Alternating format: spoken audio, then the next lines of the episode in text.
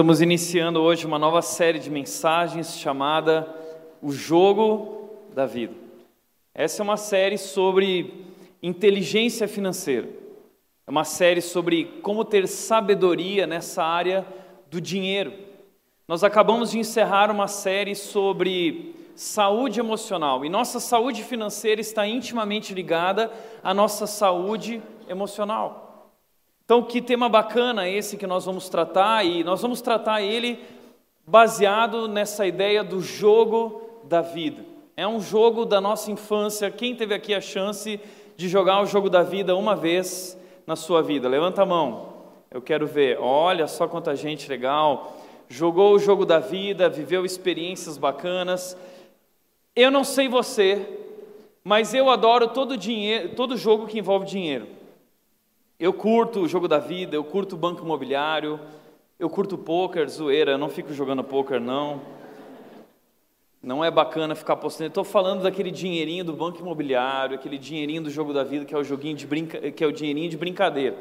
Que apostar dinheirinho de verdade não é algo legal, nós não acreditamos nisso.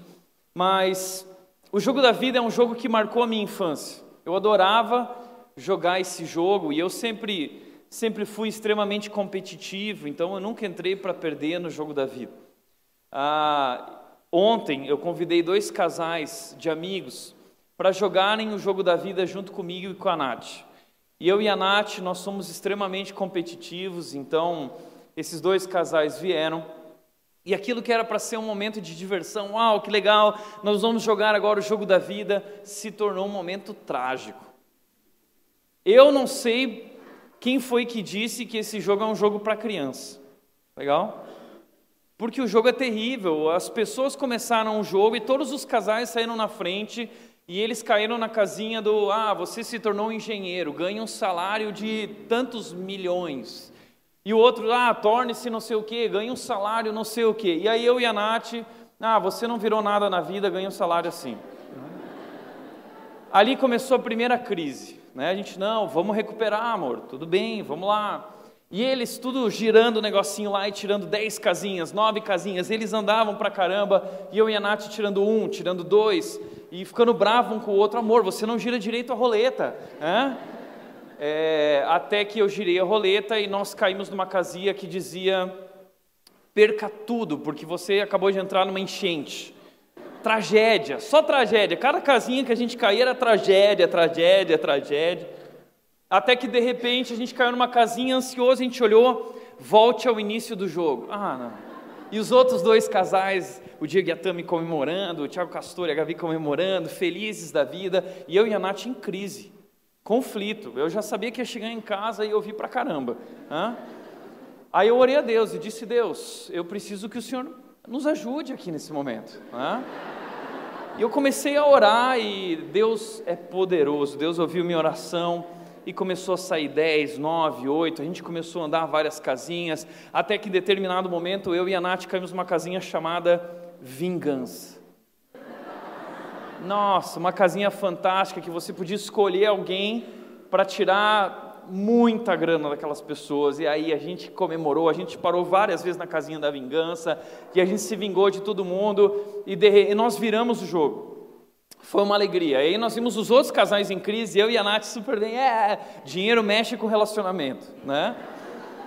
E de repente, o Tiago, Castor e a Gabi estavam lá e eles começaram a, só tragé as tragédias começaram a cair para eles.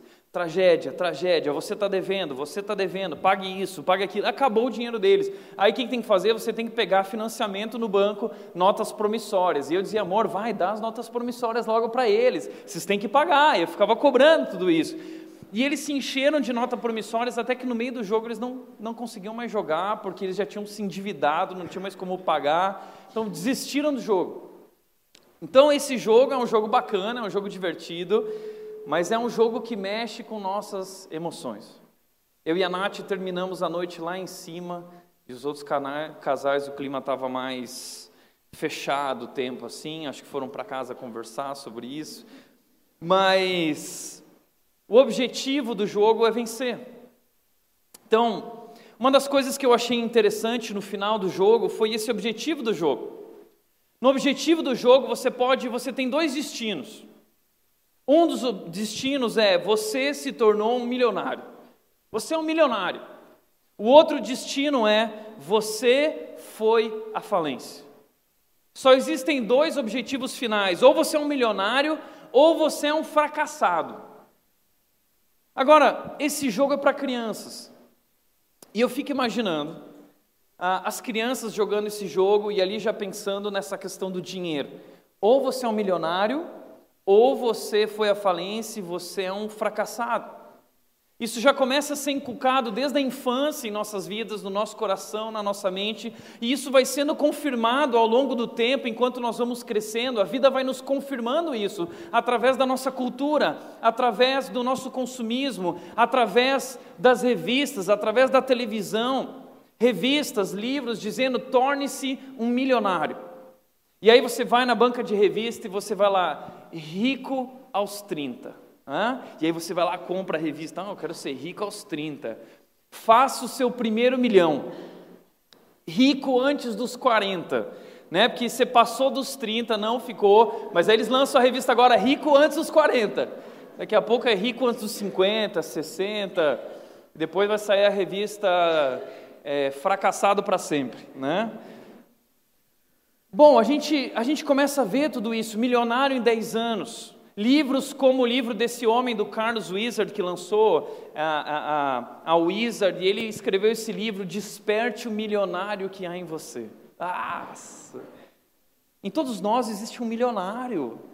Né? E aí eles fazem altos congressos e você paga muitos milhares de reais para participar do congresso em que ele vai despertar o milionário que há em você.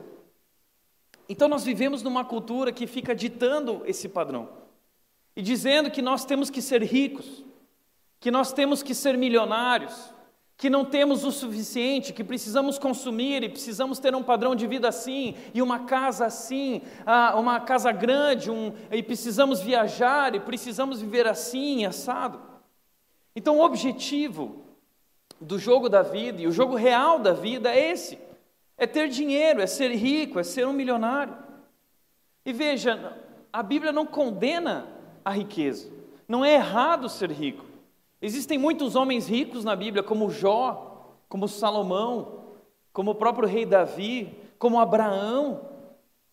Então não há nada de errado em ser rico, a questão é como você ganhou esse dinheiro e como você administra esse dinheiro, como você usa esse dinheiro, como você gasta esse dinheiro. Na verdade, a questão não é a riqueza, mas a questão é que a riqueza e o dinheiro são extremamente perigosos. A Bíblia fala mais sobre dinheiro do que o assunto salvação. A Bíblia fala muito sobre dinheiro, mais do que qualquer outro assunto. Por quê? Porque a Bíblia sabe que existe um problema no ser humano, um problema no nosso coração. Nós amamos o dinheiro. De tal forma que Jesus disse: ninguém pode servir a dois senhores, ou vocês vão servir a Deus, ou vocês vão servir ao dinheiro, a mamon, como se o dinheiro fosse uma pessoa, porque nós passamos a viver em torno do dinheiro, a nossa vida gira em torno desse jogo, desse objetivo, dessa corrida por ser rico. Mas isso é extremamente perigoso. Veja o que Paulo disse a Timóteo: Timóteo pastoreava pessoas ricas. Na sua comunidade havia um grupo grande de ricos, e Paulo disse o seguinte: Olha, alerta esses ricos sobre os perigos do dinheiro. E ele disse: Os que querem ficar ricos, 1 Timóteo capítulo 6, versículo 9, ele diz: Os que querem ficar ricos. Veja, o que Paulo vai falar aqui é sobre nós, é sobre mim, é sobre você. Aí talvez você vire e diz assim: Não, Tiago, não, eu não quero ficar rico, não. Rico não, só quero poder ter uma casa boa, um carro bom, talvez um carro para minha esposa, né? televisão, Netflix, eu quero poder fazer algumas viagens com a minha família, eu quero que a gente possa ter celulares, todos nós. Eu gostaria de pagar uma boa escola para minha filha, para o meu filho. Eu gostaria de também um dia pagar a faculdade. Quem sabe eles vão poder fazer um intercâmbio. Eu não quero ser rico, eu só quero. Isso é riqueza. Isso é riqueza, tá bom? Esse texto está falando sobre nós, nós queremos ter condições de bancar tudo isso, dar um padrão melhor, dar uma vida melhor, esse é o nosso desejo. Tá bom? Mas o texto está dizendo: os que querem ficar ricos, nós que temos esse desejo, nós caímos em tentações, em armadilhas. Armadilhas. E em muitos desejos descontrolados e nocivos que levam os homens a mergulharem na ruína e na destruição. Então, essa é a questão. O dinheiro, essa corrida pelo dinheiro traz armadilhas. E muita gente acabou caindo nessas ciladas, nessas armadilhas. Deixa eu mostrar para vocês algumas dessas armadilhas, como por exemplo, perder o controle. O que significa isso? No anseio de ficar rico, você faz empréstimos, financiamento. O crédito é fácil. Você recebe mensagens do banco e ligações dizendo: Puxa vida, estamos vendo aqui, temos um bom relacionamento com você. Né? Uau, você é uma pessoa tão bacana. Né? Puxa, o Itaú ama você. Né? Não é mais o Banco do Brasil, é o Banco do Tiago, é o Banco da Nath. Né? É, é o seu banco, nós existimos para você. A gente não está nem aí com o nosso dinheiro, a gente quer fazer você feliz. Né? É assim que o banco te trata. Algum tempo atrás eu fui no Banco Itaú e eu fui atendido por, pela gerente, que eu nem conhecia, e ela, eu fiz uma pergunta para ela, estava com uma dúvida sobre a minha conta, e ela virou para mim e disse assim: Ti. Oi. Eu falei: Que foi? Você não quer fazer um pique? Pique? O que é pique? Né? Não, é porque eu estou vendo aqui, né? Você, não sei o que, ti, ti, ti. Eu falo assim, meu, o que é isso? E aí você vai no banco e você fala assim, nossa, né? O Itaú se importa comigo. O Itaú sabe meu, meu nome mais carinhoso, íntimo, eles me chamam pelo meu nome mais íntimo. Então eu vou fazer o pique, eu vou. Tem, tem empréstimo? Tem, tem empréstimo, tem cheque especial, tem cartão de crédito. O que nós queremos é que você seja feliz. E aí você vai lá, você nem calcula, você nem pensa direito, ou você até calcula, mas nós não temos controle de todos os fatores da vida, de todas as variáveis, e você vai lá, faz um empréstimo e de repente você se torna escravo. Você passa a viver em torno do dinheiro. Você vive para pagar as contas. Você acaba consumindo tanto, acaba perdendo o controle, você perde o emprego, não tem mais o sustento, mas você tem um compromisso de parcelas até o final da sua vida de pagar aquilo, e isso começa a te deixar desesperado. Isso te controla. O dinheiro entra na conta e o seu salário é altamente consumido pelo banco, pelo cheque especial. Aí nessa hora você vai, vai lá no banco e vai ver se eles vão te chamar de ti. Eles vão te chamar de senhor Tiago Mates, né? nessa hora eles não querem saber dessa intimidade. Então você se torna escravo e você passa a dormir com essas dívidas, a sua mente não para, você vai dormir e não consegue descansar, isso começa a trazer também problemas para a sua saúde. Então, uma das coisas, um dos problemas da, da, da corrida pelo dinheiro é perder o controle e chegar a um ponto de não retorno. Muita gente que está endividada até o final da vida. Como o Thiago Castor e a Gabi, que no jogo da vida ontem, de repente eles se viram numa situação que não tinha nem mais nota promissória no banco, acabou o financiamento, acabou o cheque especial, eh, não tinha nem como mais andar casinhas porque estavam devendo até o final da vida, até a eternidade, até Jesus Cristo voltar. Isso é perigoso, isso é extremamente perigoso. Isso foi no jogo, o Thiago e Gabi não estão devendo, tá bom, gente? Não fica olhando feio para eles, tá? Foi no jogo. Mas isso leva a perder a saúde. Porque a gente começa a trabalhar, a trabalhar em ritmo acelerado, e preocupação, angústia, será que eu vou conseguir pagar a conta? E a escola do meu filho, e isso e aquilo, essa preocupação excessiva começa a fazer muito mal e produzir grande impacto na nossa saúde. Como disse Salomão em Eclesiastes capítulo 2, ele, ele fala sobre isso, ele diz que nessa corrida pelo dinheiro, por mais e mais, ele chegou ao ponto de se desesperar se desesperar. E ele diz que proveito tem um homem de tanto esforço, de tanta ansiedade nesse trabalho, nessa corrida, durante toda a sua vida. É só dor e tristeza no trabalho, mesmo à noite sua mente não descansa. Isso também é um absurdo. É um homem doente, é um homem falido emocionalmente, porque ele colocou seu coração e suas emoções, ele confiou na riqueza, ele confiou nessa corrida, ele foi nesse objetivo: eu quero ser rico. Isso é muito perigoso. Uma terceira armadilha do dinheiro é perder a família. Ah, você pode se tornar um desses homens workaholic. Você só pensa em trabalhar, uma mulher, uma esposa que só pensa em trabalhar. E os filhos estão ali pequenos e crescendo, e você terceiriza a responsabilidade da criação, porque o que importa é dar um futuro para eles. Como se o que é importante para os filhos fosse dinheiro. Uma coisa que você precisa entender é que o mais importante não é o que você deixa para os filhos, mas o que você deixa nos filhos. Não é dinheiro que importa para eles. Mas você vai trabalhar com a desculpa dizendo: não, eu estou construindo um futuro para os meus filhos. A esposa vai trabalhar dizendo: não, nós estamos construindo um futuro. Mas espera aí, que tipo de futuro é esse? Será que é isso que eles realmente precisam?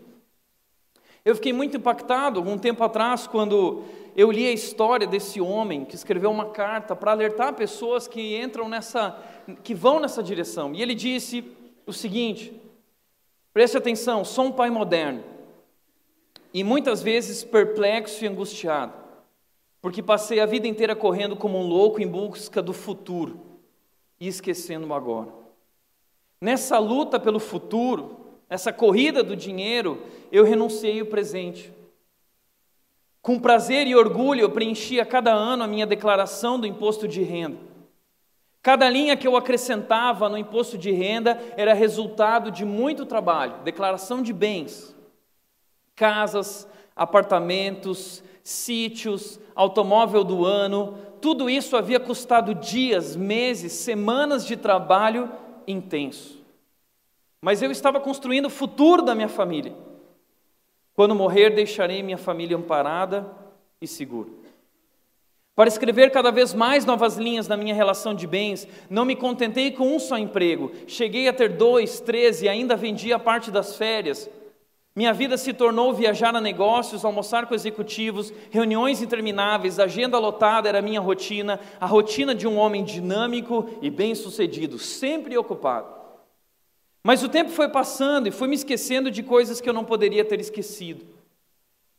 Esqueci que a verdadeira declaração de bens, a que realmente importa, está em outra página do formulário do imposto de renda, naquelas linhas quase escondidas onde se lê relação de dependentes. São os meus filhos que coloquei no mundo e a quem eu deveria ter dedicado o melhor do meu tempo. Meus filhos novos demais não estavam interessados em propriedades, nem na importância que tinha lá fora, eles só queriam um pai. Há filhos órfãos de pais vivos que estão cuidando do futuro da família. O pai para um lado, a mãe para o outro e a família terceirizada, desintegrada sem convivência. Depois de uma dramática experiência pessoal e familiar vivida, a mensagem que tenho para dar para todos é: não há melhor tempo aplicado do que aquele destinado aos filhos. Agora estou aqui com o resultado de tanto esforço, construí o futuro penosamente e não sei o que fazer com ele depois da perda de Carlos e Patrícia, os meus dois filhos. De que vale tudo que juntei se esses filhos não estão mais aqui para aproveitar tudo isso com a gente? Se o dinheiro não foi capaz de comparar a cura do meu filho amado que se drogou e morreu, se não foi capaz de evitar a fuga da minha filha que saiu de casa aborrecida e dela não tenho mais notícias, para que serve o dinheiro? Para que ser escravo dele? E ele diz: eu trocaria, explodindo de felicidade, todas as linhas de declaração de bens por apenas dois nomes que eu tive que retirar da minha relação de dependentes: os nomes de Carlos e de Patrícia. Porque tive que retirar essas linhas na declaração quando Carlos morreu aos 14 anos, drogado, e Patrícia fugiu de casa um mês antes de completar 15. Triste. Por isso, o mais importante para os filhos não é o que você deixa para eles, mas é o que você deixa neles. Tem aquela frase que diz: nenhum sucesso na vida compensa o fracasso no lar. Será que é isso que realmente vale a pena na vida? É interessante, Stephen Covey diz que muitos homens que subiram na escada, nos degraus do sucesso, quando chegaram no último degrau da experiência humana do sucesso, eles descobriram a verdade, que tinham apoiado a escada na parede errada. Porque a parede não é trabalho, a parede não é carreira, não é sucesso, não é dinheiro, a parede é família.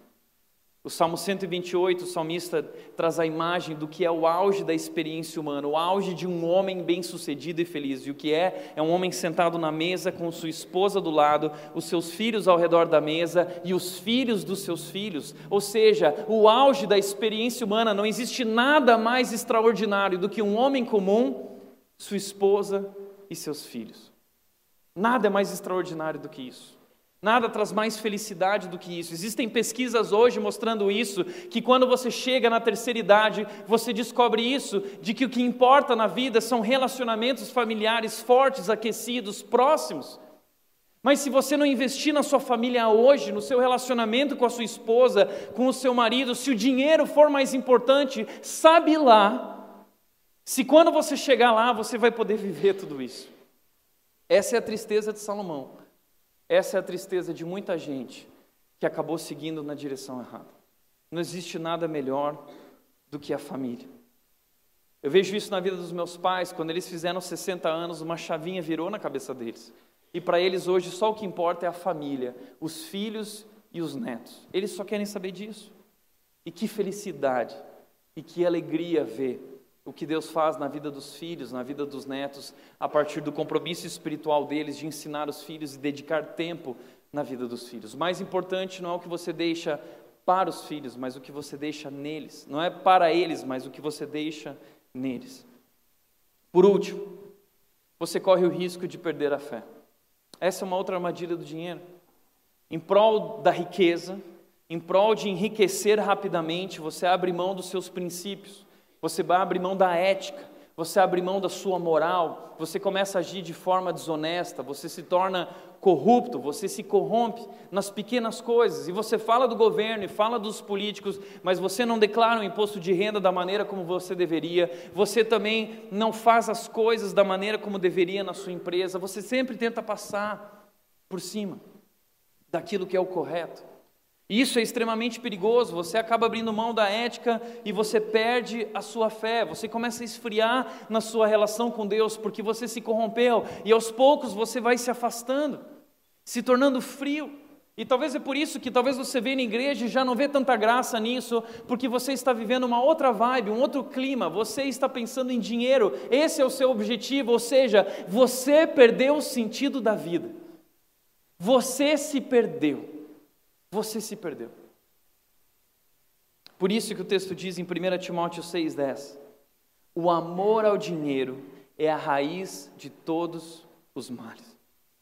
Talvez existem famílias aqui, talvez você hoje está aqui passando por inúmeros problemas, porque o teu amor pelo dinheiro te colocou em uma situação complicada. Por isso, essa não é só uma série sobre administração financeira e inteligência financeira, essa é uma série sobre o seu coração. Porque Jesus disse: onde estiver o seu tesouro, aí também estará o seu coração. E talvez esse é o problema, você colocou o seu coração nisso. E você se perdeu.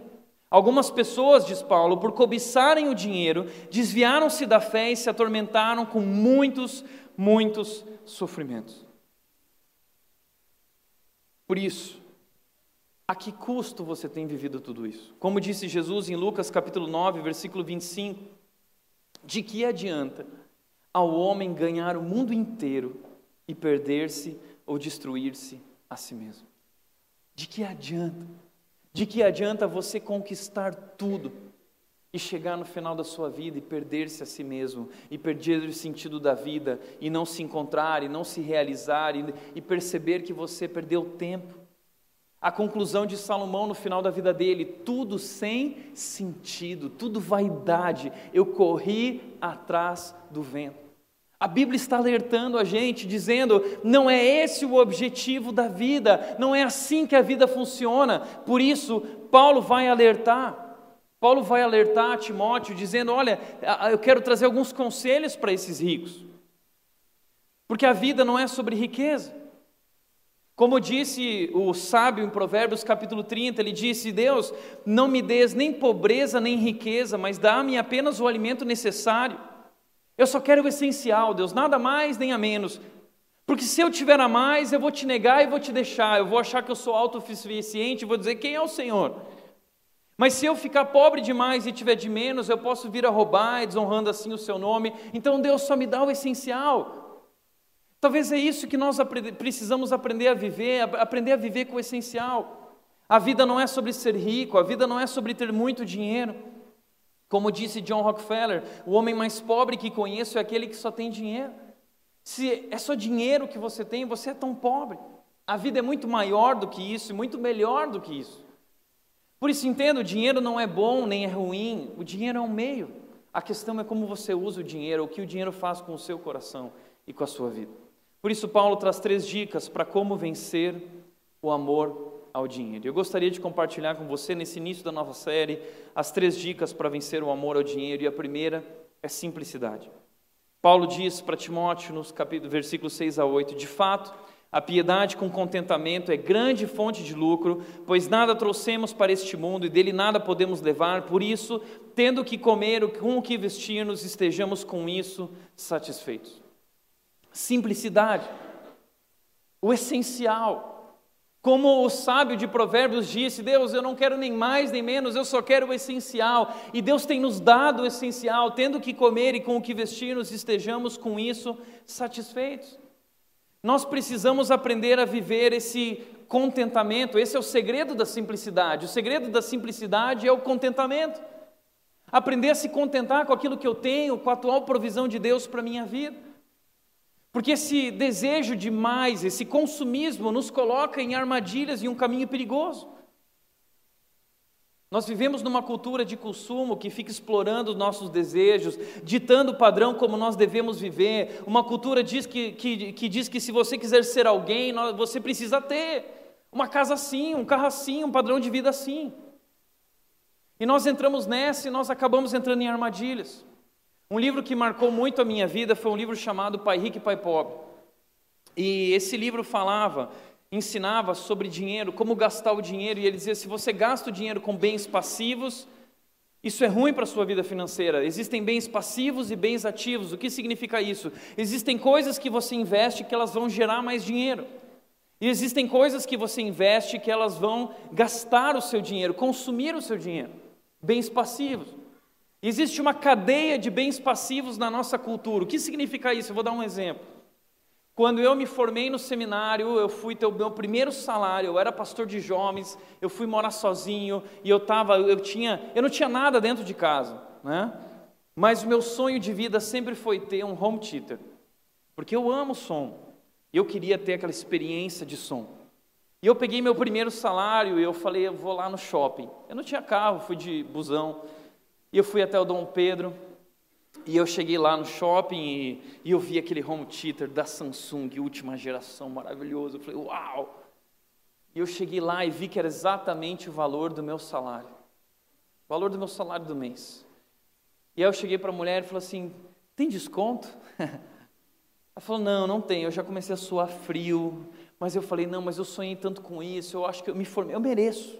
Eu mereço esse home theater. Não é assim que a gente pensa, eu mereço. Aí eu comprei aquele home theater e saí caminhando com ele no shopping, fui até o ponto de ônibus, né?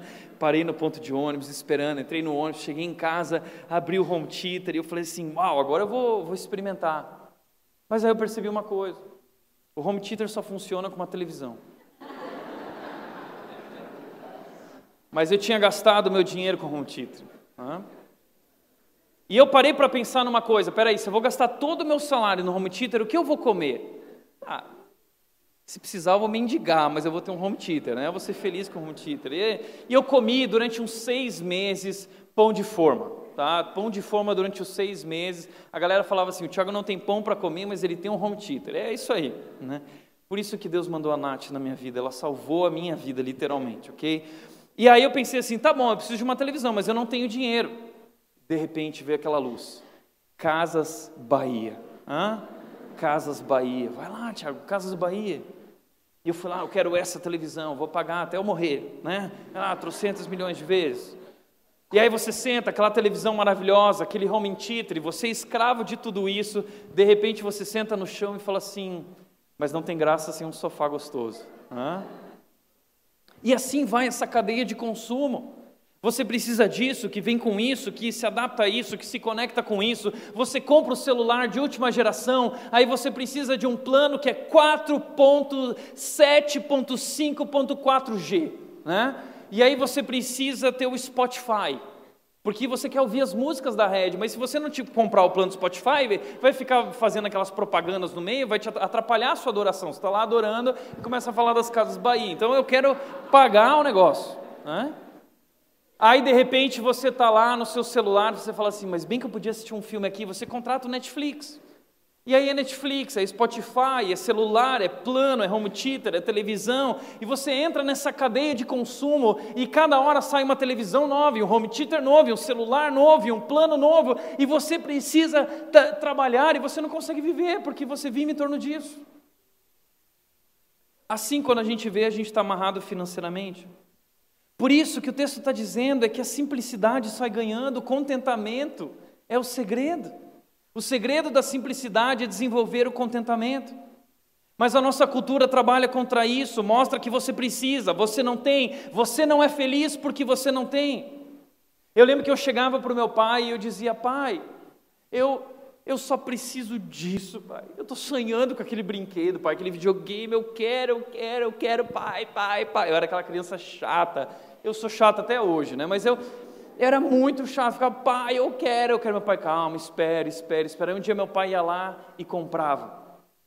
E aí, é, passava uma semana, o brinquedo já estava lá jogado, já tinha um outro desejo no meu coração. Não, pai, sabe o que, que é? É que eu não sabia, mas agora tem um negócio novo. Tal. A nossa vida é assim. Eu sempre tive dificuldade nessa área financeira. Ah, eu lembro que desde criança, quando nós recebíamos a nossa mesada, uma mesada pequenininha, mas eu recebia a minha, o meu irmão a dele, e meu irmão pegava aquele dinheiro e ele guardava. Eu não sei onde que ele guardava, porque eu procurava. Né?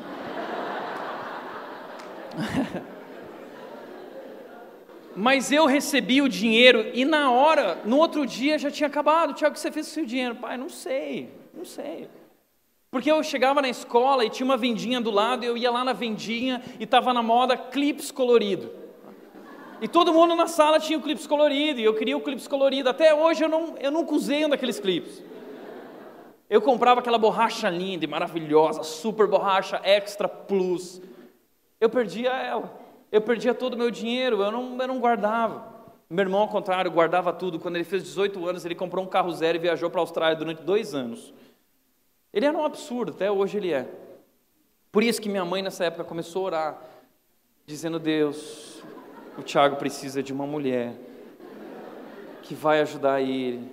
Existe um livro chamado Casais Inteligentes Enriquecem Juntos, que vai falar sobre isso, esse perfil dos casais que se completam, que se combinam, e, e para nós, uh, isso foi muito bacana o que aconteceu entre nós. Semana que vem eu vou falar um pouco mais sobre isso. Mas uh, nunca é suficiente. Nós sempre queremos mais. E a gente entra nessa cultura de consumo. E eu lembro que quando eu era criança, a professora falava assim: agora nós vamos desenhar. Uau! E eu tirava lá o meu lápis Faber Castell, seis cores. De repente eu olhava para o lado e tinha uma galera tirando lápis 36 cores.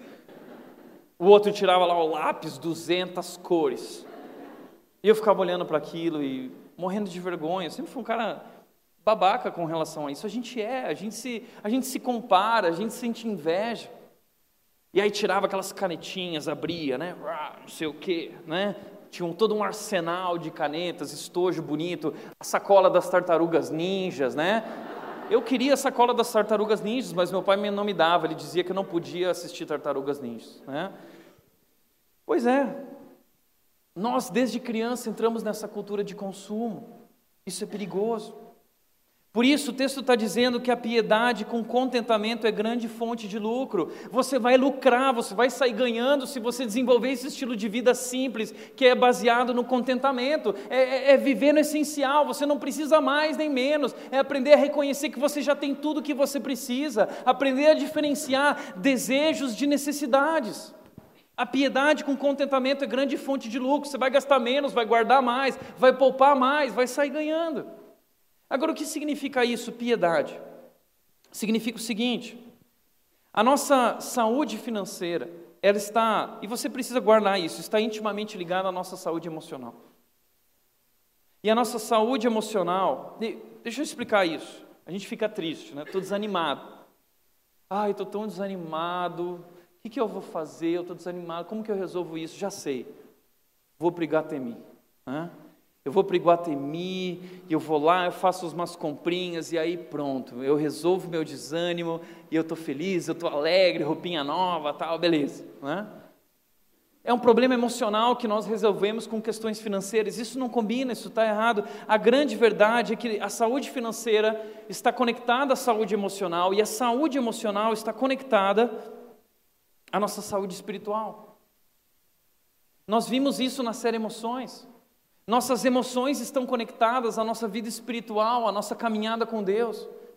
Então, quando você vive esses problemas financeiros por causa dessas questões que eu levantei, não é uma questão só financeira de má administração, é uma questão com o seu coração. Há algo de errado aí que precisa ser trabalhado. E é isso que é piedade. Piedade é a nossa saúde espiritual, é o exercitar da nossa saúde espiritual, é a prática espiritual diária da nossa vida. Nós precisamos praticar e desenvolver essa saúde espiritual para desenvolver a saúde emocional e desenvolver a saúde financeira. Uma coisa está ligada à outra. Por isso, o sábio disse: é melhor ter pouco com o temor do Senhor do que grande riqueza com inquietação. O salmista também disse no Salmo 119, 37: Desvia os meus olhos das coisas inúteis, Deus, faze-me viver nos caminhos que traçaste. O problema é a cobiça dos olhos. E ele diz: Deus desvia os meus olhos das coisas inúteis. Tem uma história que mexeu muito comigo, que é a história dos meus pais. Eles, algum tempo atrás, foram assaltados dentro de casa. Eles chegaram em casa de carro, os assaltantes pararam atrás e renderam eles, colocaram as armas na cabeça e falaram: entra, nós agora vamos roubar vocês. Né? E eles entraram Sentaram lá na sala com os assaltantes, e os assaltantes viraram para minha mãe e falaram assim: Onde estão as joias? A minha mãe virou para ele e disse: Eu não tenho joias. Não, mas eu quero ver. Aí reviraram a casa, não encontraram joias. Reviraram a casa, não encontraram nada. Aí de repente chegaram na sala, olharam para a televisão, era uma daquelas televisões antigas, 29 polegadas, com aquele tubo gigante que você precisa de quatro pessoas para carregar, aquilo lá é terrível. E aí meu pai virou para o assaltante e falou assim: Quer levar? É sua, pode levar. Os caras ficaram tão bravos, eles não conseguiram nada. Acho que eles só levaram micro-ondas que até celular era celular velho, não tinha nada, não dava para entrar nem no Facebook direito. Não conseguiram levar nada. Aí sabe o que os assaltantes falaram? Um assaltante virou para o outro e disse o seguinte: Brother, vamos embora que esses dois aqui são mais pobres que a gente. E pegaram e foram embora. Sabe o que é isso? É simplicidade. É viver com o essencial. É que nem a família do riquinho. Lembra o riquinho? Pessoal tentou roubar, entrar no cofre da família do riquinho. Quando chegaram na família do riquinho, descobriram que no cofre dele só tinham lembranças da família. Essas são as coisas mais valorosas. Não é o carro, não é a televisão. Não vai fazer a mínima diferença na vida dos seus filhos a televisão, o carro que você tem hoje. Não é sobre isso. A verdadeira felicidade, a verdadeira vida não está nisso. As melhores coisas da vida não são coisas. Guarda isso. As melhores coisas da vida não são coisas. Aprenda a desenvolver o contentamento e um estilo de vida mais simples. Segundo lugar, segunda dica que eu dou é humildade. Desenvolver humildade.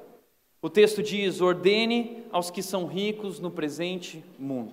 E aí, quando você lê isso, eu era assim também. Quando eu lia isso, eu falava assim: vou passar esse texto porque não é para mim, porque eu não sou rico. Né? Eu não sou rico. Ah, não é comigo. Mas deixa eu te dar alguns dados. Ah, existe um site chamado Global Rich List. Você pode entrar lá e colocar quanto você ganha. E eu vou mostrar algo para você. Quem ganha 10 mil reais, você pôr lá renda familiar, 10 mil reais, você vai descobrir que você está entre os 4% mais ricos do mundo. Os 4% mais ricos do mundo, se você tem uma renda familiar de 10 mil reais. Talvez você fale assim: não, eu não tenho tudo isso, Tiago. Então tá bom, você põe lá renda familiar 2 mil reais. 2 mil reais a renda familiar. Você vai descobrir que você está entre os 10% mais ricos do mundo. Ah, não, mas eu não ganho 2 mil, Tiago. 2 mil é muito, eu ganho mil. Não, você põe lá mil, você vai descobrir que você está entre os 20% mais ricos do mundo, com mil reais. Sabe o que isso significa? Que você é rico, mas você não é capaz de perceber isso porque você foi tomado por essa cultura que diz que você precisa mais e mais, você tem que ter esse padrão para ser rico. A verdade é que você já é rico há muito tempo. Você veio provavelmente para cá hoje de carro, você tem um celular, seus filhos têm celular, sua esposa tem celular, talvez você tenha mais de um carro, você vive numa casa bacana, você tem uma geladeira, você tem um fogão, todos vocês têm cama. A questão é que nós temos muito, muito, muito mais do que o necessário. Mas a gente não tem contentamento. E a gente não é agradecido. E não somos humildes, porque nós nos tornamos arrogantes. A riqueza faz isso, nós nos tornamos arrogantes. Arrogantes porque a gente quer ficar rico, porque a gente quer mostrar para os outros. Porque a gente quer mostrar no nosso Instagram, hum, tá vendo a vida que eu levo, olha que vida legal. A gente quer postar no Facebook, a gente quer mostrar, a gente fica com inveja, passa mal, se compara quando entra nas redes sociais, vê todo mundo se dando bem, mas a gente está se dando mal. É essa arrogância de eu quero mostrar que eu sou alguém valoroso, que eu tenho. É, isso é orgulho. Mas por outro lado, nós nos tornamos arrogantes, porque nós não reconhecemos que tudo que temos, na verdade, vem de Deus. Tudo que nós temos vem de Deus. Nós nos tornamos arrogantes porque a gente a gente acha, a gente costuma dizer que a gente trabalhou. A gente fez por merecer. A gente tem o costume de encarar a vida mais como conquista do que como dádiva. Isso é arrogância. Nós costumamos pensar que temos o que temos porque trabalhamos, porque fizemos por merecer, e nós sempre dizemos que o fulano, ele não fez mais do que obrigação, porque o dinheiro não cai do céu, eu trabalhei por isso, o sucesso só vem antes de trabalho no dicionário. Então nós usamos essas frases e isso só mostra o nosso orgulho e a nossa arrogância, dizer: "Não, eu tenho porque eu trabalhei, eu cheguei nesse ponto da vida porque eu me esforcei muito", porque isso é arrogância. Isso é não ser humilde de reconhecer que na verdade é Deus, é Deus que tem abençoado você. Então o dinheiro mexe com a gente. O dinheiro mexe com a gente, ele começa a deslocar o nosso coração. Nós nos movemos da Cristo suficiência para a autossuficiência. Eu não preciso de Cristo, eu não preciso de Deus. Quem é Deus? Eu tenho tudo que eu preciso, a minha vida está sob controle, eu tenho o necessário, deixa comigo, eu posso. E aí nós temos essa dificuldade de reconhecer as bênçãos, o cuidado de Deus. Entenda uma coisa: não é você que paga a conta. Nunca foi. É Deus que provê. Não é você que banca. É Deus que está te bancando até hoje. Humildade é reconhecer que não fui eu, não foi você, não somos nós, nunca dependeu da gente. Humildade é reconhecer essa nossa dependência de Deus e desenvolver essa gratidão. Porque Deus, a Bíblia diz que Deus detesta os orgulhosos, mas Ele concede graça aos humildes. Eu reconhecer que Deus está agindo, Deus está me abençoando, Deus me deu a oportunidade de estudar, Deus me abriu uma porta nesse emprego, Deus usou pessoas, e quando nós abrimos nossos olhos para essa realidade que não é sobre nós, nossa capacidade, mas tem a ver com as bênçãos de Deus, a provisão de Deus, o cuidado de Deus, as oportunidades de Deus em nossa vida, isso muda, isso vira o jogo e nos torna mais humildes, de reconhecer que dependemos dEle. Porque a gente tem dificuldade de entender isso também, né? Mas espera aí, é Deus que abençoa, mas eu não tenho que trabalhar, porque a gente confunde as coisas. Sim, você tem responsabilidade, Deus te deu responsabilidades. Mas isso não significa que você tem o controle. Você tem responsabilidades, mas você não tem o controle. O controle é dele. E Deus disse, Jesus disse em Mateus 6,25: Não se preocupem com nada, com nada. Filipenses 4 diz: Não fiquem ansiosos por nada. O Pai de vocês está cuidando de tudo, não se preocupem. O Pai, o Pai está no controle, o seu Pai celestial. Então é como aquela criança que durante a madrugada, imagina seu filho vai na sua porta e bate na porta, pai, pai, pai, abre a porta, pai, filho, o que foi, o que aconteceu? Não, sabe o que é, pai? Eu não estava conseguindo dormir porque eu estava pensando se o senhor vai conseguir pagar a mensalidade da escola esse mês? A criança, o filho não precisa se preocupar isso. Isso é algo do pai, é um compromisso do pai. E o que Deus está dizendo é: eu sou o seu pai. Eu estou bancando, eu estou cuidando. E você vai experimentar o meu cuidado na sua vida diariamente. Por isso, o texto diz que não sejam arrogantes, mas tornem-se humildes. Não ponham sua esperança na incerteza da riqueza, mas ponham sua esperança onde? Ponham sua esperança em Deus, que de tudo nos provê ricamente para nossa satisfação. Por isso, não confie nas riquezas, confie no Deus que provê ricamente. Não confie nas riquezas, confie no Deus que provê ricamente. Deus provê ricamente para a nossa vida, nossa satisfação. Agora, não confunda, Deus não é um gênio da lâmpada. Ele não disse que vai suprir cada um dos nossos desejos.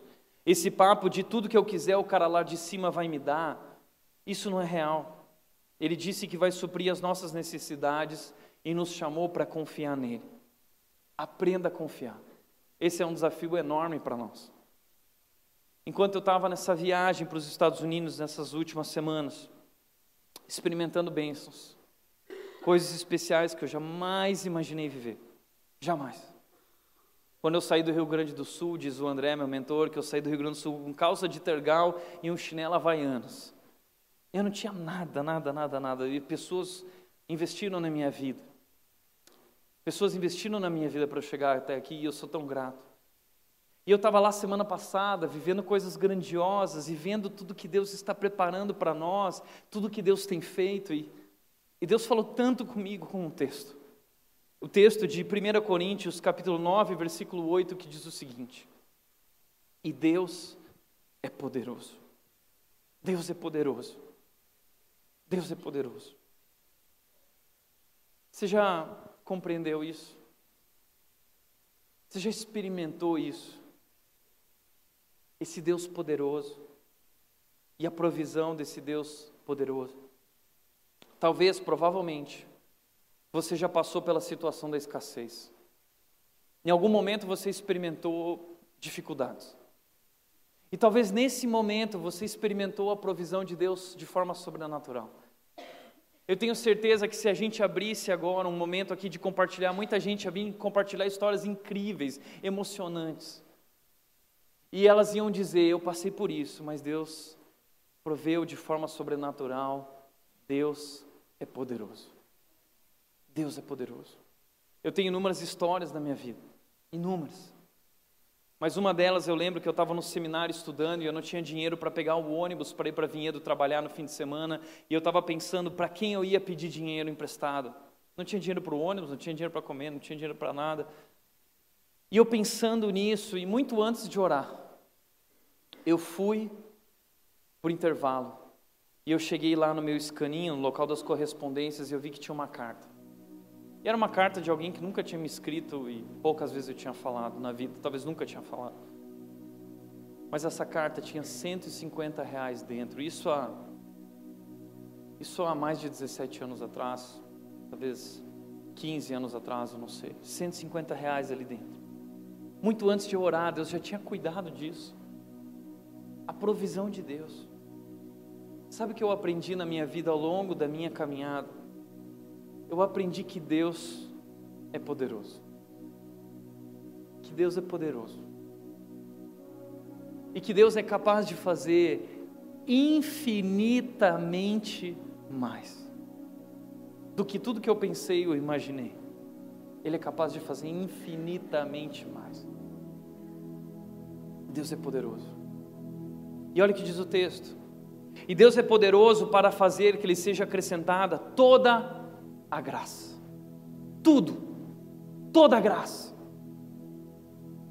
para que em todas as coisas, em todas as coisas, em todo o tempo, no bom momento ou no mau momento, na saúde ou na tristeza, na alegria, na saúde ou na doença, na alegria ou na tristeza, na riqueza ou na pobreza, em todo o tempo, tendo tudo o que é necessário, vocês transbordem em toda boa obra. Repara nisso, quantas vezes aparece a palavra tudo. Tudo, toda, sempre, sempre, todo, tudo, todo, toda graça, todas as coisas, todo o tempo, tudo que é necessário, tudo. A Bíblia está garantindo e dizendo para nós, e dizendo para mim e para você: Deus está no controle e Deus é poderoso e Ele não permitirá que nada falte. Deus está cuidando da sua vida em todo o tempo, com toda a graça, com todas as bênçãos, com todas as coisas, tendo tudo o que é necessário. Deus está cuidando da sua vida. Deus poderoso está cuidando de você, o Deus poderoso está protegendo você, o Deus poderoso está guiando a sua vida, o Deus poderoso está te levando na direção dos planos que Ele preparou para a sua vida. Ele diz: Eu sou o Deus Todo-Poderoso, você é limitado, eu tenho toda a sabedoria, você sabe pouco. Eu sou tão forte, mas você é tão frágil e fraco. Ele diz: Confie em mim, confie em mim. Por isso, como disse Tim Keller, agora você não precisa mais se preocupar com o dinheiro. Essa não é mais nossa preocupação. Quem se preocupa com isso são os pagãos, Jesus disse. Nós temos um Pai celestial e ele diz: agora você não precisa mais se preocupar com o dinheiro. A cruz prova o cuidado de Deus por você e lhe dá segurança. A cruz é a prova de que Deus é poderoso e está cuidando da sua vida. E Paulo disse em Romanos 8,32: aquele que não poupou o seu próprio filho, mas o entregou por todos nós, como não nos dará juntamente com ele e de graça todas, todas, todas as coisas, tudo, o tempo todo, sempre. Agora você não precisa mais invejar o dinheiro de ninguém, por quê? Porque o amor e a salvação de Jesus conferem a você um status notável que o dinheiro não pode dar. Você é um filho de Deus. O maior título que um homem, um ser humano pode ter na vida é ser chamado filho de Deus. O dinheiro não pode salvar você da tragédia ou te dar o controle do mundo caótico, só Deus pode fazer isso. Renda-se a esse Deus poderoso. E por último, para encerrar, terceira dica para encerrar: generosidade. Paulo disse para Timóteo: para vencer esse amor ao dinheiro, avisa essa galera o seguinte: que eles sejam, tenham um estilo de vida, simplicidade, contentamento, humildade, Deus está no controle, generosidade. A vida não é sobre acumular, a vida é sobre compartilhar. Veja o que Paulo diz: ordene aos que são ricos nesse presente mundo que pratiquem o bem, sejam ricos em boas obras, generosos e prontos a repartir. As estatísticas mostram que quanto mais rico, menos generoso mais avarento, mais apegado ao dinheiro. Mas teve uma história na minha vida que me marcou. Dois meninos uma vez chegaram para mim lá em Vinhedo e eles falaram o seguinte: Tiago, ah, nós precisamos te contar uma história sobre o nosso pai. E eu conheço a família, eu conheço o pai, é um alto executivo da GE, da General Electric, ah, diretor da América Latina, um bambambam bam, bam, o cara. E a empresa todos os anos chega para ele e diz o seguinte: escolhe o carro que você quer, só carrão. E ele, os filhos dele disseram: Meu pai é muito estranho, porque ele chega para nós e ele fala assim: Filho, qual carro ostenta menos? Qual vai aparecer menos? E ele escolhe aquele carro. E aí um dia o pai chegou para eles e falou assim: Porque eles vivem, eles vivem numa casa simples, pequena, fora de condomínio, vinha só condomínio, eles moram fora do condomínio, uma casa simples, bonitinha, bem cuidada, organizada, mas simples. Um carro, um, dois carros para a família inteira, um computador para todo mundo naquela época. E aí o pai chegou e disse para eles o seguinte: Filhos, nós vamos visitar o meu funcionário. Um funcionário, e nós vamos visitar a família deles e jantar juntos. E eles foram, legal, vamos lá, tal. Quando eles estavam no carro e eles chegaram para visitar o funcionário, eles chegaram no portão grande de um condomínio mais top de Vinhedo. Pararam lá, tudo olhando, nossa, uau. Entraram no condomínio, chegaram na frente da casa e falaram assim: Nossa, pai, essa é a casa. Uma casa gigante, uma garagem, aquela garagem dos sonhos, com os carrões todos parados. Carro, carro do ano. Entraram na casa, casa maravilhosa, incrível, televisão grande, todos os filhos com laptop, andando para lá e para cá, celular de última geração. Ah, ah. E os dois meninos, criados naquele estilo de vida simples, olharam para tudo aquilo e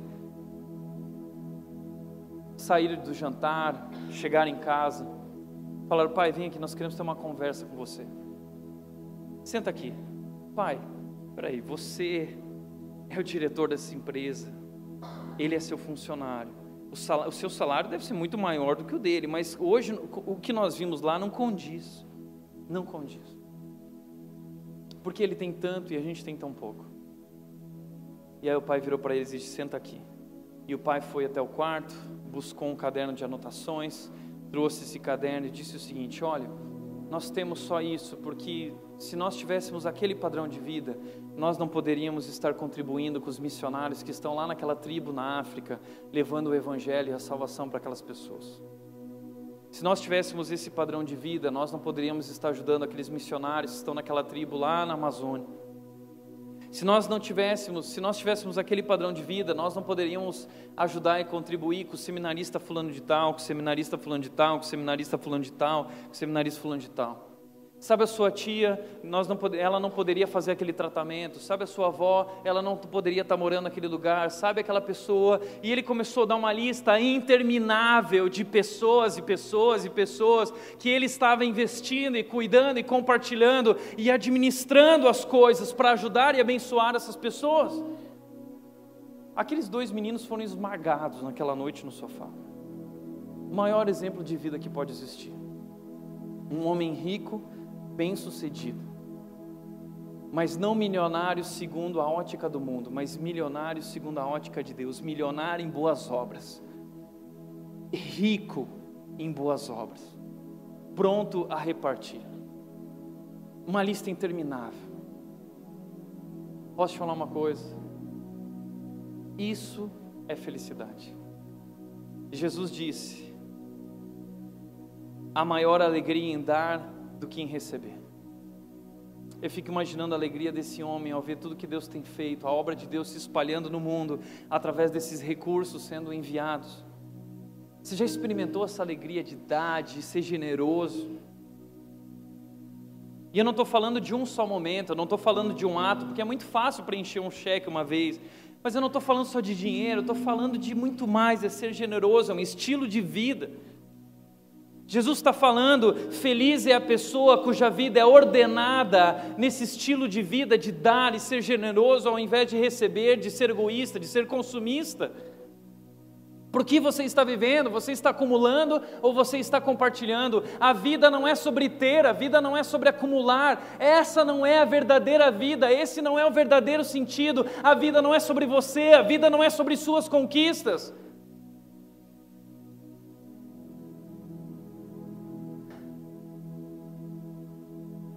Quando eu estava indo embora da Carolina do Norte, essa semana, eu tive a oportunidade de passar no memorial do Billy Graham, um dos homens que eu mais admirei, que foi responsável pelo meu chamado, e tinha o sonho de ser um Billy Graham. Um homem famoso. Calcula-se que mais de 20 milhões de pessoas tomaram uma decisão com Billy Graham, mais de 300 milhões de pessoas ouviram Billy Graham. O maior pregador evangelista da história. Um memorial lindo, gigante.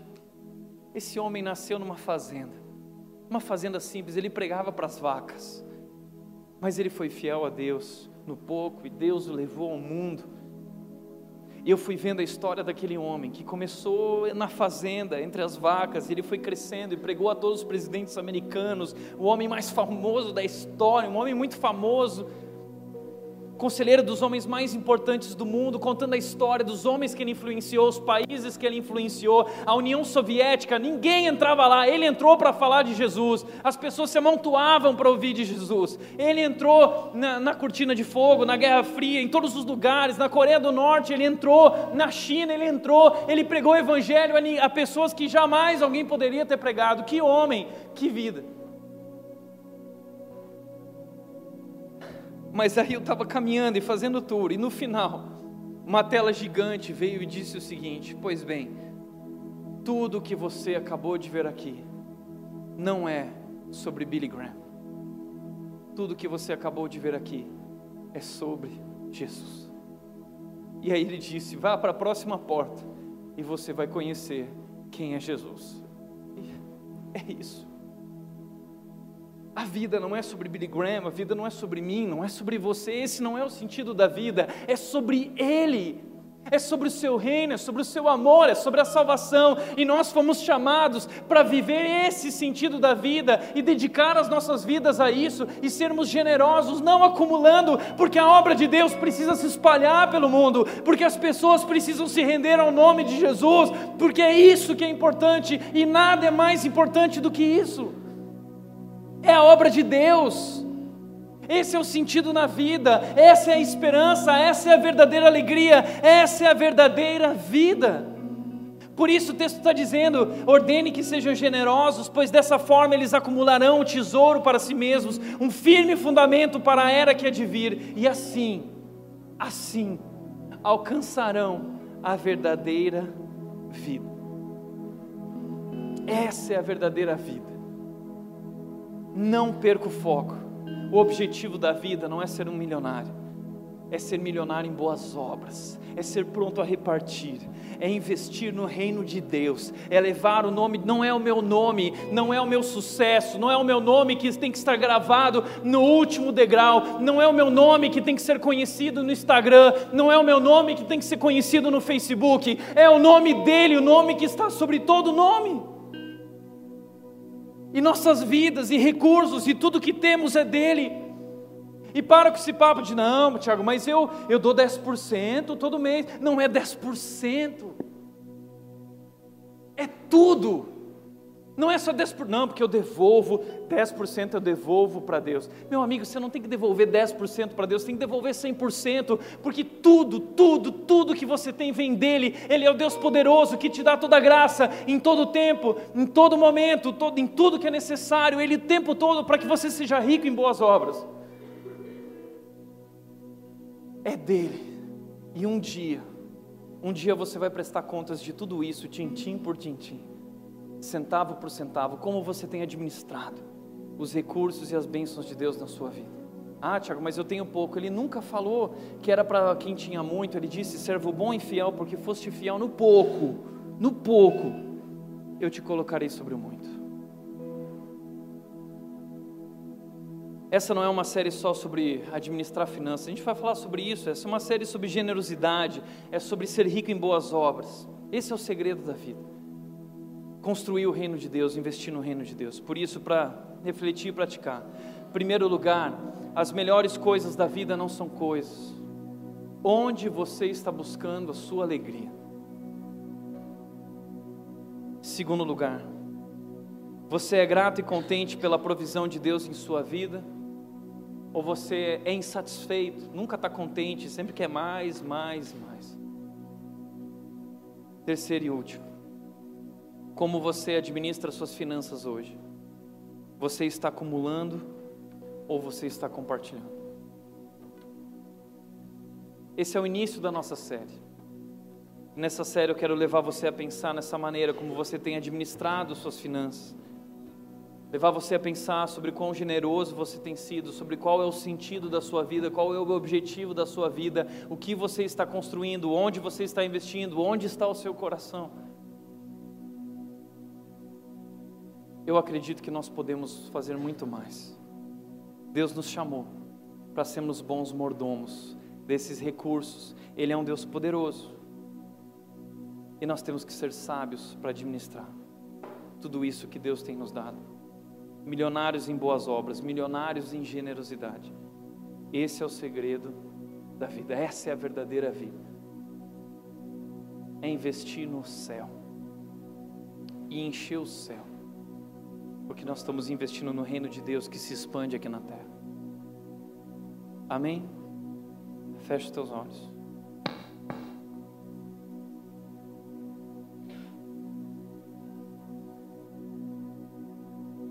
Esse é o momento em que você se rende, você se entrega.